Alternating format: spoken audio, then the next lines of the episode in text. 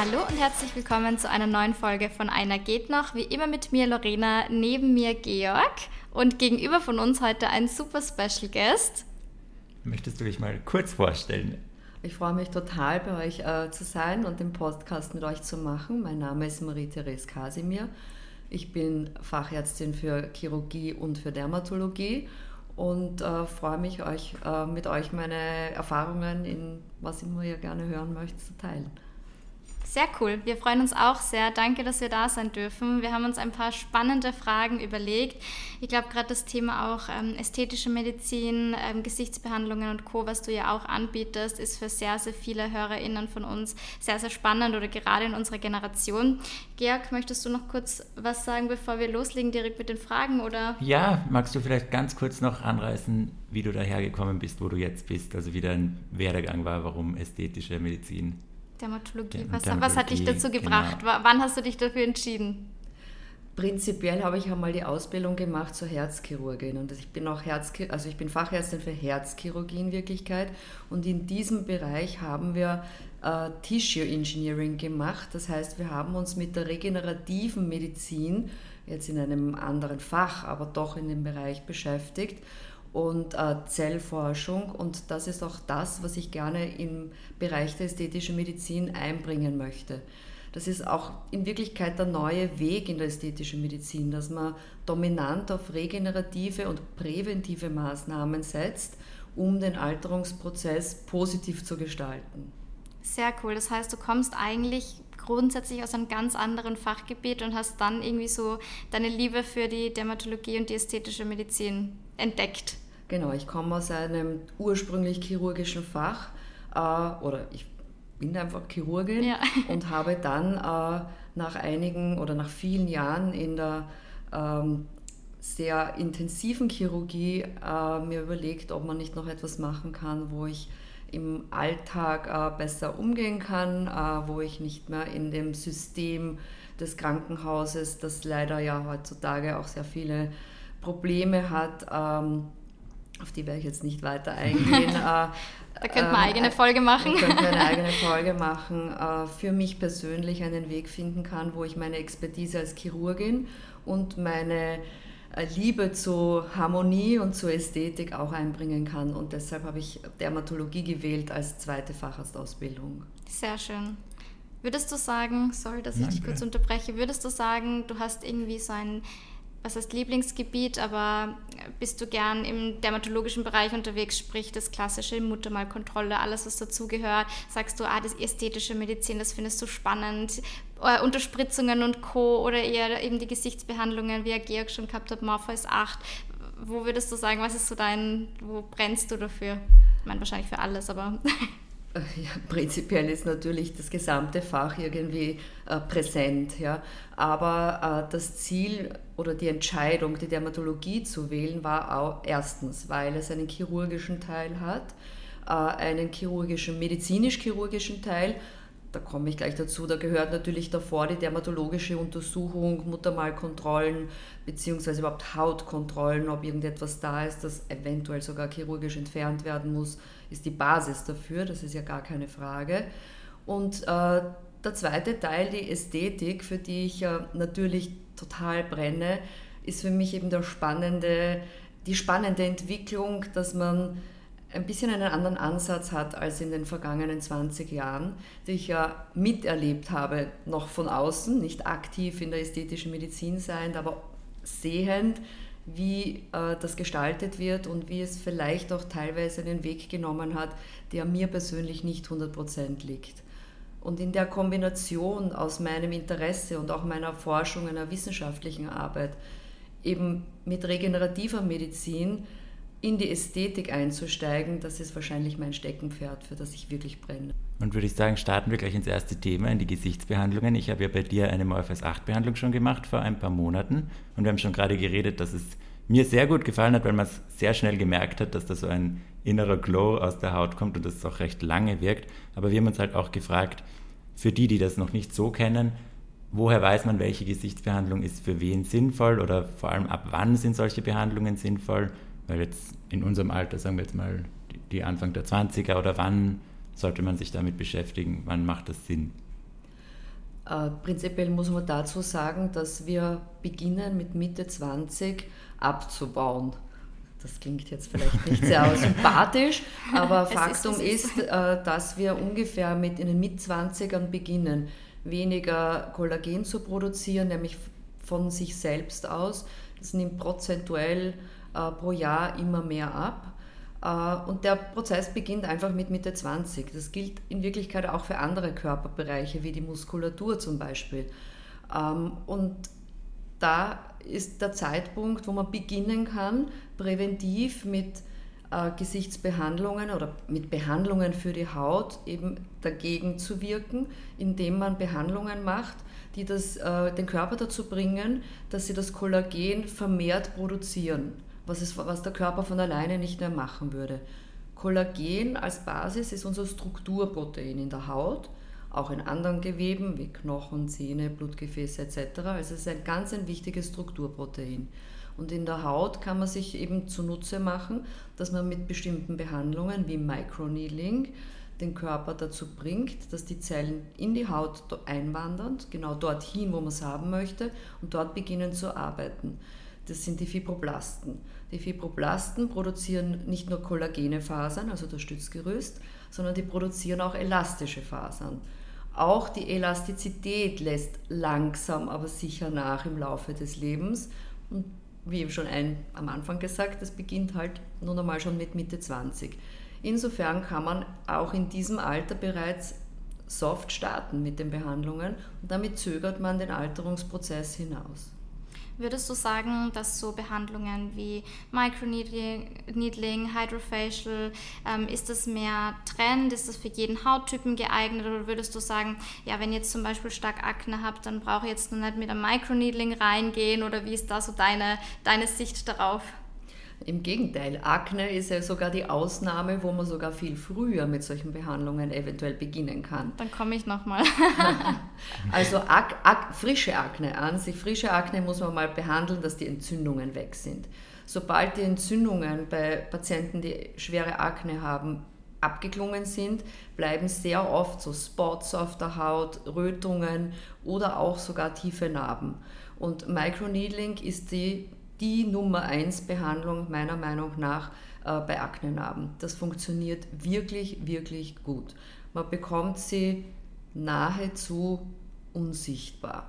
Tausendprozentig geht es nicht. Ich weiß, da rede ich dann immer, ich, ich sage das einfach bewusst meinen Patienten, dass es immer einen Lichteinfall geben kann, da wo man noch ein bisschen etwas sieht, aber es ist nahezu, nahezu bekommt man sie weg.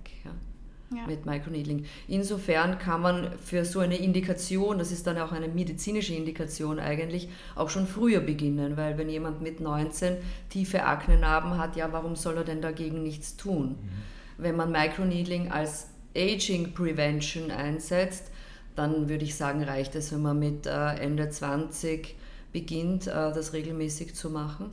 Aber wenn eine Indikation da ist, dann sollte man schon oder kann man schon früher starten. Je früher, umso besser, umso aktiver ist der Körper selbst ja auch noch dazu. Sehr cool. Morpheus 8, wenn ich es richtig verstanden habe, ist ja Teil von, also Microneedling ist Teil von Morpheus 8. Und was ist bei Morpheus 8 jetzt nochmal der, der Special on top? Ja, jetzt bin ich da ein bisschen abgekommen wegen der Akne.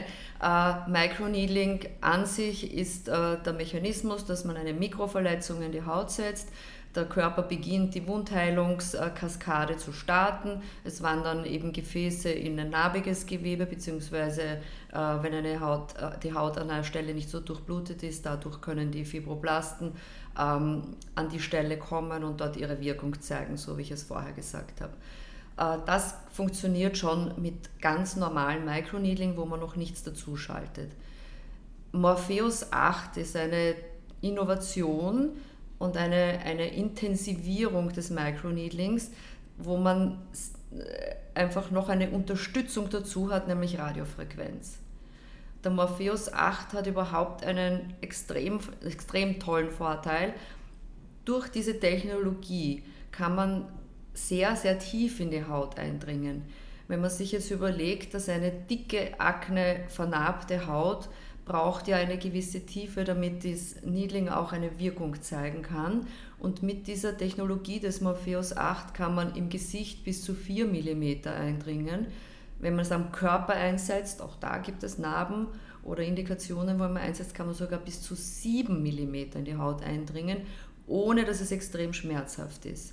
Und äh, das ist die erste großartige Innovation dieser, dieser Behandlungsmethode. Und zweitens ist die Radiofrequenz, die zu den Nadeln dazugeschaltet wird, die punktuell dann abgegeben wird, äh, verstärkend in der Aktivierung, dass die Kollagenproduktion stattfindet. Es verstärkt noch einmal den Needling-Effekt. Sehr cool. Ja, ich glaube, es ist generell wichtig zu sagen, ich hoffe, das ist richtig, dass man einfach immer, egal was man hat, vorher auch mit seiner Ärztin oder dem Arzt einfach bespricht, okay, was sind meine Probleme, was passt für mich und jetzt nicht, weil irgendwas trendy ist, da mitzugehen, sondern wirklich immer zu schauen, was passt jetzt äh, für meine Haut.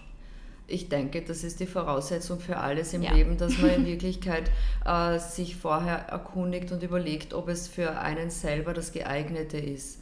Ähm, Microneedling kann ich aber sagen, egal ob mit Radiofrequenz, ohne Radiofrequenz, oberflächliches Radiofrequenz-Needling, nur normales Microneedling oder auch Morpheus 8 ist sensationell, weil es wirklich für jeden Hauttyp geeignet ist. Das klingt eigenartig, dass für jeden Hauttyp ein und dieselbe Behandlung äh, möglich ist, aber das ist, äh, das, das ist so wenn man diese Dinge mit anderen Methoden wie Laser oder Peelings äh, angeht, muss man extrem aufpassen auf den Hauttyp im Sinne Hauttyp die Hautfarbe. Patienten mit dunkler Haut oder starkem Pigment neigen dazu, wenn man das aktiviert, weiter Pigment zu entwickeln, also Pigmentflecken zu bekommen, zum Beispiel nach Laserbehandlungen. Da muss wirklich auf, oder auch in der Wundheilung, nach Aknenarbenbehandlungen, dass man nicht aufgrund einer falschen Behandlung, für den eigenen Hauttyp falschen Behandlung, dann womöglich sich noch äh, Probleme macht, indem man Pigment entwickelt. Das kann man zu 100% ausschließen mit Microneedling. Sehr cool. Wie ähm, ist es bei dir? Du hast dir dazu entschieden, du kommst aus der Herzchirurgie, ähm, deine Familie, Freunde, Bekannten, generell dein Umfeld, die haben sich wahrscheinlich gedacht, cool, geht in die Herzchirurgie und auf einmal kommt die Dermatologie, die ästhetische dazu. Es gibt ja viele Menschen, die dem trotzdem noch kritisch ähm, gegenüberstehen, also Filler, Botox und Co. Hast du da in deinem Umfeld irgendwie gemerkt, dass da ähm, kritische Stimmen auch kommen oder immer noch oder sagst du, dein Umfeld ist eigentlich da voll offen und ähm, ja, sehen das genau wie du. Ich finde es eigentlich sehr traurig, dass in unseren Breitengraden, gerade in meiner Generation, ich bin ja wesentlich älter als ihr, die ästhetische Medizin noch immer nicht wirklich akzeptiert wird. Die meisten, die dafür offen sind, machen es heimlich oder versuchen es heimlich zu machen oder zu verbergen. Äh, und der Großteil eigentlich sogar bis in die jüngere Generation ist der sogenannten ästhetischen Medizin extrem kritisch gegenüber. Ich glaube, das resultiert daher, weil wir so doch hin und wieder sowohl in den Medien als auch auf Social Media als auch auf der Straße so Extremvarianten sehen. Wir sehen ja einen Patienten oder einen, einen Menschen, der für sich etwas tut und der gut ausschaut, nicht ob er eine Behandlung gemacht hat oder nicht. Wir sehen es negativ leider erst dann, wenn zu viel oder etwas gemacht wurde oder jemand etwas haben möchte, das halt so auffällig ist, dass es sichtbar ist nach außen. Und ich glaube, dass das in unserer anscheinend noch immer sehr konservativen Gesellschaft einfach diesen bisschen Negativ-Touch der ästhetischen Medizin gegenüber hat. Hast du das Gefühl, das wird jetzt besser? Weil mir kommt vor, also für uns sind jetzt Microneedling und Co. jetzt keine Fremdbegriffe, für meine Eltern, die hätten keine Ahnung, was das ist. Hast du das Gefühl mit der jetzigen Generation, die sich damit befassen, dass da auch dieses Image besser wird oder einfach reflektiert und informierter wird? Absolut, es wird absolut besser. Die jüngere Generation ist noch mehr aufgeschlossen, aber selbst, selbst die ältere äh, wenn, kann man dazu, äh, sagen wir, zum Umdenken äh, anregen wenn man länger darüber spricht und wenn man eben den äh, richtigen Ansatz der ästhetischen Medizin den Menschen näher bringt. weil die ästhetische Medizin in meinem Verständnis und ich unterscheide mich da von den meisten meiner Kollegen oder eigentlich von allen nicht wirklich, ist schöne Dinge zu betonen, äh, ein Gesicht, einen Körper zu harmonisieren, äh, ein Wohlbefinden den Menschen damit zu bringen, weil man sich damit einfach wohler fühlt und damit auch selbstsicherer und happier durch den Tag geht und auch mehr für alle anderen Dinge viel mehr Power hat. Äh, und das beginnt eben in der ästhetischen Medizin mit, dem, mit der regenerativen ästhetischen Medizin, so wie eben Microneedling. Microneedling ist ja nicht nur, dass die Haut schöner wird, und man, ich meine, das ist medizinisch. Wenn ein Mensch Narben hat und eine Narbe wird schöner, versteht jeder, dass er das tut. Äh, wenn man, äh, wenn man Microneedling macht und in, bei älteren Patienten, die schon viel Licht ausgesetzt waren, egal ob man Sonnenschutz nimmt oder nicht, wir haben halt einfach ein kumulatives Licht oder Sonne des Lebens, Umwelteinflüsse, die Haut lässt nach, der eigene Regenerationsmechanismus lässt nach. Microneedling zum Beispiel fördert die Regeneration und ist sogar gesund und wirkt sogar eventuell dagegen, dass man diesen sogenannten weißen Hautkrebs entwickelt, der meistens erst in älteren Jahren auftritt. Das heißt, es hat sogar einen gesunden Aspekt. Und ich denke, das ist der Einstieg, dass die Menschen ein bisschen umdenken von wegen ästhetischer Medizin. Denn es ist ein Bereich der ästhetischen Medizin. Und dann kann man ja auch überlegen, ob man noch andere Dinge macht. Ich finde das so cool, was du da sagst, weil bei mir war es tatsächlich sehr, sehr ähnlich. Ähm, wir haben eh vorher schon drüber gesprochen. Ähm, ich habe ja richtig krasse, also richtig krass, für mich einfach sehr, sehr sichtbare Stirnfalten, seitdem ich 16 bin. Und ich habe mir dann vor ich glaube, eineinhalb Jahren das erste Mal dazu entschieden, Botox in meine Stirn zu machen. Und ich habe es wirklich niemandem erzählt. Also meinen engsten Freundinnen, die haben es gewusst, aber ich war einfach ein bisschen ja, unsicher, soll ich das auf Social Media teilen? Das war wirklich was, was ich für mich gemacht habe. Und ich muss echt sagen, es hat niemand gemerkt. Und für mich war es wirklich 100% mehr Selbstbewusstsein. Das hat für mich so einen heftigen Unterschied gemacht, dass ich mich so wohl gefühlt habe.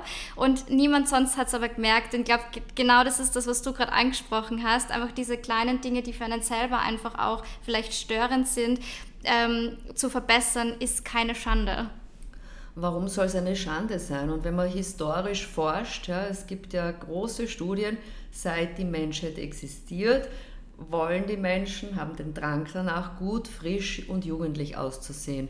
Das war schon äh, in der Antike so. Da gibt es Riesenstudien, da gibt es Bücher. Es gibt Bücher, die beschreiben, was in welcher Epoche in war. Es hat ist eigentlich ganz interessant, dass wir eine Zeit haben, wo all diese Dinge als negativ bewertet werden, weil anno dazu mal war das gar nicht so. Es war ganz normal im Barock, dass man sich äh, gepuderte Perücken aufgesetzt hat, dass man das Gesicht weiß geschminkt hat, dass man versucht hat, jung auszusehen.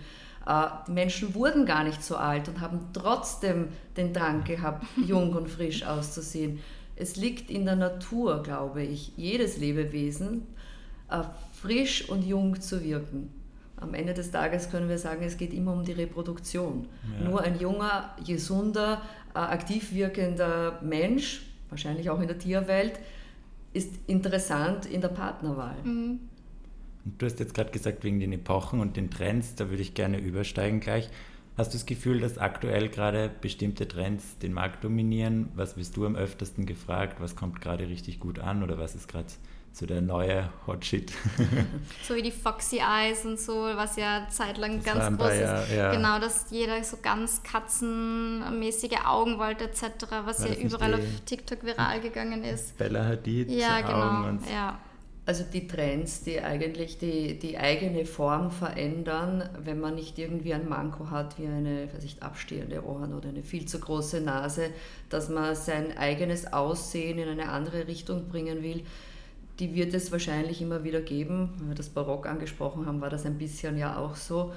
Äh, aber die sind eher von, von die kommen wahrscheinlich doch aus Amerika oder aus, äh, aus, aus Klicken oder, oder Menschen, die irgendwie sehr extrem sein wollen und damit auch einen, ein Alleinstellungsmerkmal bewirken wollen und dann steigt die Menge auf in meinem Umfeld ist eigentlich der Trend, anders auszusehen, als man aussieht, nicht für mich nachvollziehbar. Also auch nicht ganz, ganz, ganz, ganz selten.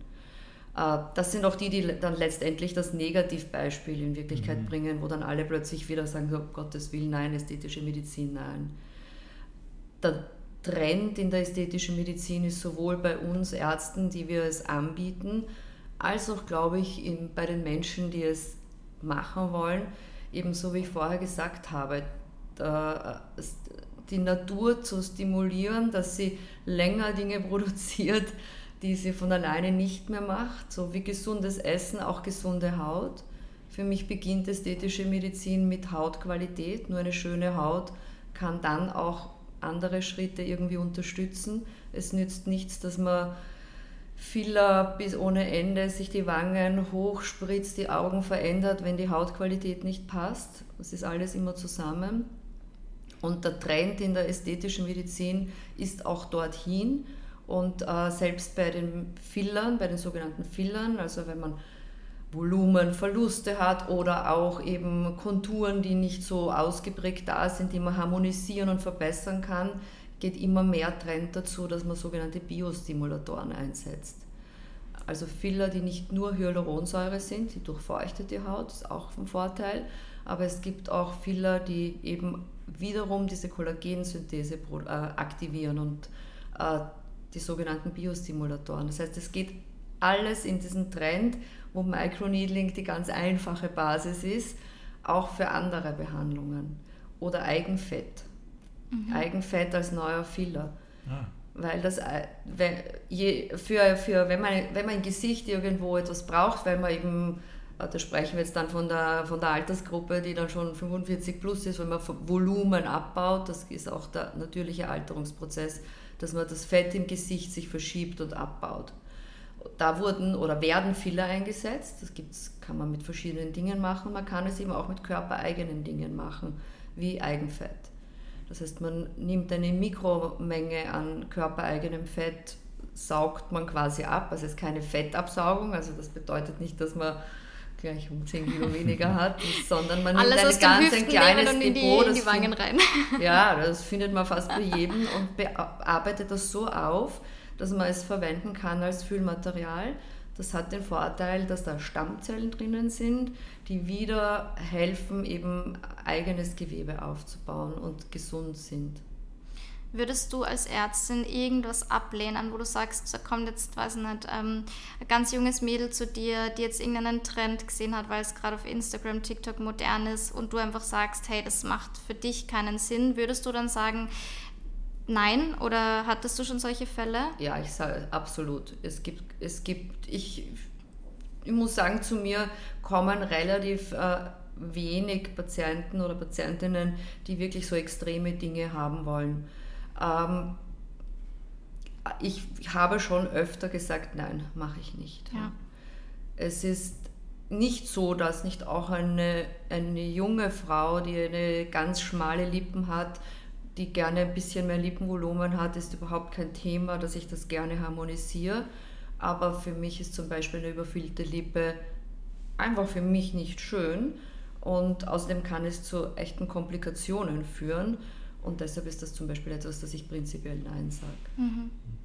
Gibt es gerade irgendwelche Trends, die aktuell sind, wo du sagst, die sind wirklich bedenklich, die können gefährlich sein? Wenn du jetzt sagst, bei Überspritzung zum Beispiel oder irgendwas, was man vielleicht als junger Mensch jetzt nicht langfristig bedenkt, einfach weil es halt im ersten Moment so aussieht, als wäre es was Neues, Modernes, was Schöner. Also die, als so super Trend, der wirklich gefährlich ist, äh, fällt mir spontan nichts ein. Aber man muss halt aufpassen, und das ist, sollte man nicht oft genug sagen, dass wenn man eine Behandlung haben möchte mit äh, Fillern zum Beispiel oder halt Volumenvermehrung, was ja auch sehr, sehr oft oder sehr berechtigt ist und gut ist, dass man wirklich zu jemandem geht, der erstens die Anatomie beherrscht, also Ärzte, die es gelernt haben. In Österreich ist es auch verboten, dass jemand anderer mit diesen Dingen umgeht äh, oder sie verwendet die auch Komplikationen, die sehr wohl sein können, beherrschen können. Wenn man äh, ein Gesicht überfüllt oder wenn man Filler spritzt und zum Beispiel der Filler in ein Blutgefäß kommt und das Blutgefäß äh, verschließt. Ja. Wir haben eine ganz große Arterie, die läuft vom, vom, Auge, also von, von, vom Kinn hinauf, nasolabial, wie es so schön heißt. Das sind alles die Stellen, die die Leute gespritzt haben wollen, bis in die Augen. Und diese, dieses große Gefäß ist verbunden mit der Arterie, die die Augen äh, zum Beispiel äh, ähm, versorgt. Und wenn dein Filler so ein Gefäß verschließt, kann es sogar bis zur Erblindung kommen. In weniger krassen Fällen stirbt nur ein Stückchen Haut in der Umgebung ab, wenn man ein Gefäß verschließt. Und deshalb ist es absolute Voraussetzung, dass man an die richtige Stelle geht, zu jemandem geht, der Erfahrung hat, zu jemandem, der weiß, wie er mit den Produkten umgeht und für wen was geeignet ist. Und äh, der auch, sollte eine Komplikation auftreten, in der Medizin immer bis zu einem gewissen Grad möglich, mit der Komplikation sofort umgehen kann. Da hat es tatsächlich vor zwei, drei, vier Jahren ähm, in Deutschland mal einen ganz einen großen Skandal gegeben, ähm, weil in Deutschland, ich weiß nicht, ob es erlaubt ist, aber da hat es viele Heilpraktikerinnen gegeben, die ähm, Lippen aufgespritzt haben, bis dann irgendjemand draufgekommen ist. Ich glaube, es war eben nicht erlaubt. Ich weiß nicht, ja, ob du das mitbekommen ja, hast, wo dann wirklich ähm, ganz, ganz viele ja, ich glaube, festgenommen wurden etc., weil die einfach wirklich so gefährliche Dinge mit den Patientinnen in, in Anführungsstrichen gemacht haben. Deswegen auch da jetzt alle, die zuhören mhm. und überlegen, irgendwas zu machen, bitte spart es auch nicht. Also nur weil irgendjemand es super günstig anbietet, ihr macht da wirklich einen Eingriff in eurem Gesicht, geht es da bitte zu jemandem, ähm, der sie auskennt, der die Kompetenz hat, wie du richtig sagst, der auch eingreifen kann, wenn irgendwas sein sollte.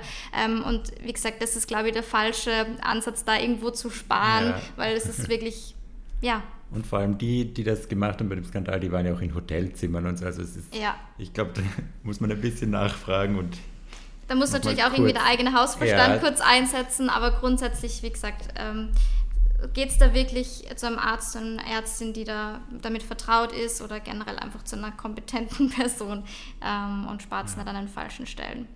Absolut, das kann ich nur allen mitgeben. Äh, ich glaube, dass niemand bei uns äh, total äh, absurde Preise hat. Die Preise gestalten sich selbstverständlich aus der Produktwahl und aus, der, aus hochwertigen Produkten und der Expertise. Und es macht, äh, es, man sollte nicht an der falschen Stelle sparen. Es ist wie bei vielen Dingen im Leben, die für die Gesundheit zuträglich sind. Ja. Merkst du, wir haben es jetzt eh schon kurz angesprochen, durch Social Media, dass die Patienten und Patientinnen bei dir jünger werden? Äh, ja, die Patienten werden jünger oder Patientinnen werden jünger. Äh, ob es ausschließlich Social Media ist oder nicht, traue ich mich eigentlich nicht zu beurteilen. Social Media hat schon einen Impact, der natürlich äh, auch negative Dinge mitmachen kann. Ich weiß nicht, ob junge Menschen, weil sie was für sich machen wollen, nur wegen Social Media das machen. Äh, auch in meiner Jugend gab es gab es halt viel mehr Zeitschriften. Wir haben halt Zeitschriften gelesen, Filme gesehen, Dokumentationen gesehen. Auch wir wurden auf Trends aufmerksam gemacht und haben die dann wahrnehmen wollen. Das ist nicht ein, ein neues Phänomen. Was bei Social Media dazu kommt, ist, dass man einfach die Frequenz, wo man Dinge sieht, in einem Ausmaß gesteigert sind, dass das äh, sich eine ein bisschen andere Auswirkung hat, als wenn man nur ein Journal durchblättert. Und äh, das zweite Problem bei Social Media oder überhaupt bei der Möglichkeit, dass wir Fotos von uns selber machen, Selfies, dass die Selbstwahrnehmung und das Selbstbild verschoben wird. Mhm. Das beginnt damit, äh, dass wenn man ein Selfie macht, so sieht man ja nicht aus, weil die Kamera dreht. Das gleiche ist das Spiegelbild, man ist ja spiegelverkehrt. Das Gegenüber, ein Mensch, der dich anschaut, sieht dich ganz anders, als man sich selber im Selfie oder im Spiegel sieht. Wenn man dann auch noch die Möglichkeit hat, 400 Filter drüber zu legen und eigentlich fast sogar manchmal einen anderen Menschen aus sich machen kann, das dann zum eigenen Bild nimmt, wie man sich gerne sehen möchte oder glaubt, dass man so aussieht, das führt dann zu den Fehlleitungen und zu den äh, Wünschen, die auch nicht erfüllbar sind. Ich habe ja das Gefühl, das gesamte Thema von Eingriffen in dieser Art ist ja noch sehr weiblich dominiert. Hast du das Gefühl, es geht jetzt auch mehr in Richtung, dass Männer zu dir kommen oder was ist, haben die andere Trends, die die verfolgen oder haben die andere Wünsche und Ziele bei solchen ästhetischen Fragen? ich habe sehr viele Männer, die auch ästhetische mhm. Behandlungen oder äh, Dinge in Anspruch nehmen. Ähm, natürlich ist dann das, was man sich wünscht, bei den Männern anders als bei den Frauen, weil wir ja auch nur einmal Männer und Frauen sind und äh, das ist ja wie bei der Mode. Ja? Es ist ja relativ selten, dass, äh, dass man es total mixt. Ja? Mhm. Ähm, Männer, Männer wünschen sich vieles gleich wie Frauen. Äh, zum Beispiel, weil du vorher über Botox gesprochen hast. Botox wird eingesetzt, um Mimikfalten nicht zu tief werden zu lassen. Ähm, Mimik ist etwas, das haben wir nun einmal, das kann man nicht steuern und das ist ausgeprägter oder weniger ausgeprägt. Das trifft alle Menschen, Männer, Frauen, Kinder haben schon eine Mimik, die werden natürlich nicht behandelt, aber auch, es gibt auch Männer, die einfach so starke Mimik haben, dass sich die Falten mehr eingraben als bei anderen Männern. Und äh, Botox ist etwas, das sie extrem gerne in Anspruch nehmen. Botox ist auch fälschlicherweise etwas, da wo die Leute sagen, die hat so viel Botox in den Lippen. Das ist ja auch etwas, das die Menschen über diese ästhetische Medizin diskutieren und sprechen, ohne überhaupt zu wissen, worüber sie reden und was eingesetzt wird. Botox hemmt die Muskulatur und kann die Mimikfalten dazu bringen, dass sie nicht so eingegraben sind. Wenn man die Lippen behandelt, gibt man Hyaluronsäurefiller rein oder in die Lippe gibt man nur Hyaluronsäurefiller rein, weil das das natürlichste und weichste Material ist. Äh, jetzt bin ich da vom Hundertsten ins Tausende gekommen, du hast nach den Männern gefragt. Hautqualität fängt bei den Männern an, ein ganz großes Thema zu werden. Ich kenne viele Männer, auch älter als ich, die auch schon eigentlich immer geschaut haben, dass sie eine schöne Haut haben und Pflegeprodukte verwendet haben. Auch diese versuchen, ihre Hautqualität zu halten. Der Alterungsprozess, der sichtbare Alterungsprozess ist bei den Männern ein bisschen später als bei den Frauen. Das liegt auch an den hormonellen Umstellungen. Aber da habe ich sehr viele, die einfach gerne diese Behandlungen in Angriff nehmen. Und wenn wir noch weitergehen, Aknenarben ist ja kein Thema, das geschlechtsabhängig ist. Mhm. Ja. Das kann ja jeder haben. Und äh, auch Männer fühlen sich nicht wohl, wenn sie ein bockennarbiges Gesicht haben. Äh, chirurgisch ist der meiste Eingriff oder der, am meisten durchgeführte Eingriff bei Männern, auch bei Frauen, aber auch bei Männern, die Lidkorrektur. Mhm. Ich denke, das ist auch ein total anerkannter Eingriff, weil ein drückendes Augenlid, das, ja. wenn, wenn die Schwerkraft anfängt zu wirken und die Hautüberschuss äh, stärker wird und äh, eine Gesichtsfeldeinschränkung sogar kommen kann, das ist ein Eingriff, den jeder gerne machen würde und auch akzeptiert. Ich glaube schon, dass Männer sehr aufsteigen. Männer sind ja auch modebewusst. In meiner Wahrnehmung war das aber auch schon, wie ich jung war. In meiner glaub, Wahrnehmung ist es nicht so, dass, dass das ein Frauenthema alleine ist. Wir Frauen reden mehr darüber. Ja. Das wollte ich gerade sagen. Ich glaube, dass das tatsächlich ein positiver Einfluss ist von Social Media, dass auch ähm, so ein bisschen Stigma aufgebrochen werden und äh, man als Mann sagen kann, hey, ich benutze Pflegeprodukte, fangen wir schon ganz vorne an. Das war ja früher so, oh, okay, mh, hm, das ist ja voll uncool, warum, warum reinigt er sein Gesicht, warum benutzt er Creme, ähm, bis hin eben, wie du sagst, zu Fillern, Lidfaltenkorrektur, Botox. Nicht, dass man das jetzt voll... Ähm, hier bewerben, aber es geht einfach darum, genau über das, was wir vorher gerade gesprochen haben. Jeder darf das bei sich selber machen, womit er sich wohlfühlt, egal welches Geschlecht. Und wie gesagt, ich glaube, das ist auch ein positiver Einfluss von Social Media, dass da einfach ein bisschen, ja, auch für die Männer diese Toxic Masculinity ein bisschen aufgebrochen wird und einfach auch ein bisschen mehr darüber gesprochen wird, als vielleicht noch früher, wo das noch nicht so viel Thema war. Ja, glaube ich auch. Vor allem diese Toxic Masculinity ist ja ein Thema und gerade bei solchen Beauty-Eingriffen. Aber ich hätte eben auch das Gefühl, dass gerade dadurch, also wahrscheinlich auch in meiner Bubble, aber ich sehe das schon immer öfter. Aber trotzdem halt, es ist schon noch ein Thema, das die Frauen dominieren, weil sie halt, glaube ich, einfach schon offener. länger drüber reden und ja. offener sind und die Männer ziehen da jetzt halt einfach nach. Mit dem. Ah, absolut. Ich denke auch, dass wir haben ja jetzt gerade relativ schwierige Zeiten seit der Pandemie und den Kriegssituationen und dem Überfluss an negativen Berichterstattungen.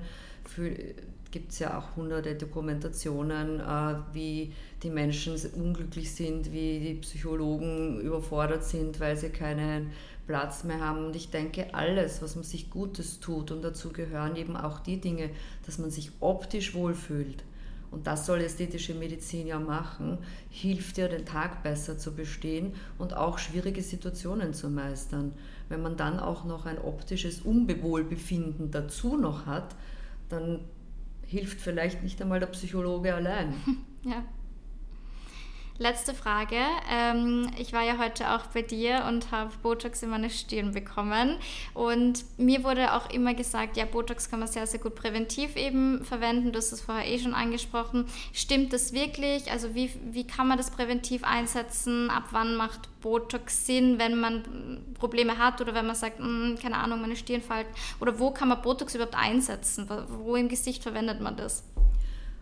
Also Botox, kurz genannt Botox, äh, Botulinumtoxin ist der Wirkstoff, wird eingesetzt, um eben die Mimikmuskulatur zu schwächen oder kurz auszuschalten, damit sich die Falten, die durch die Mimik entstehen, nicht äh, vertiefen, eingraben oder stehen bleiben.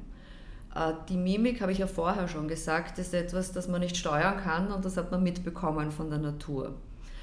Also Botulinumtoxin wird im Gesicht eingesetzt, dominant bei der sogenannten Zornesfalte. Das ist dann, wenn die Leute sagen, warum schaust du immer so böse, obwohl man das gar nicht tut, kann man die total gut entspannen, ohne dass es auch jemand merkt. Ja.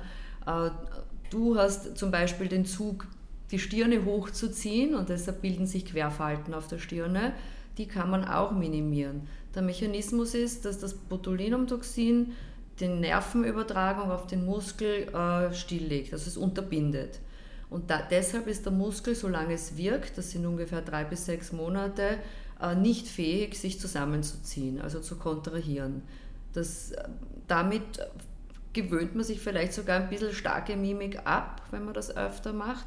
Und deshalb ist es auch präventiv sinnvoll, wenn man sieht, dass man schon in jungen Jahren eine gewisse Zug oder einen sehr starken Zug hat, wo man bereits merkt, da könnte sich etwas eingraben, es einsetzt, um da eine leichte Schwächung zu machen und vielleicht diese Art der Mimik ein bisschen zu unterdrücken. Und damit graben sich dann die sogenannten Mimikfalten nicht in dem Ausmaß ein. Vielleicht hätte ich doch ein bisschen früher anfangen sollen. Nein, es ist auf keinen Fall zu spät. Bei dir ist noch nichts eingegraben. Noch im Rahmen. Bei dir ist nichts eingegraben. Es ist eigentlich genau der richtige Zeitpunkt. Aber man kann eben bei, also bei Botox kann man nicht sagen, man soll mit 20, 25, 30, 40, denn es ist einfach total unterschiedlich. Ich habe schon 80-jährige Patienten hier gehabt, die einfach überhaupt nie böse geschaut haben und null Zornesfalten hatten. Krass. Und ich hatte 20-jährige, die schon, äh, wo man schon gesehen hat, dass das beginnt sich einzugraben. Und deshalb glaube ich, kann man da nicht sagen, es gibt ein Alter, wo man beginnen soll, muss, etc. Aber wenn man weiß, man zieht, kann man bereits präventiv in jungen Jahren es machen. Und es hat einen Vorteil. Sehr cool. Vielen Dank für deine Zeit. Ich glaube, das war ein schöner Abschluss, oder? Ja, definitiv. Wir packen all deine Informationen in die Infobox, also schaut da definitiv vorbei.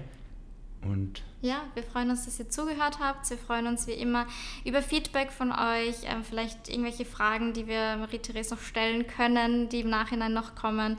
Und ja, freuen uns aufs nächste Mal. Baba. Tschüss.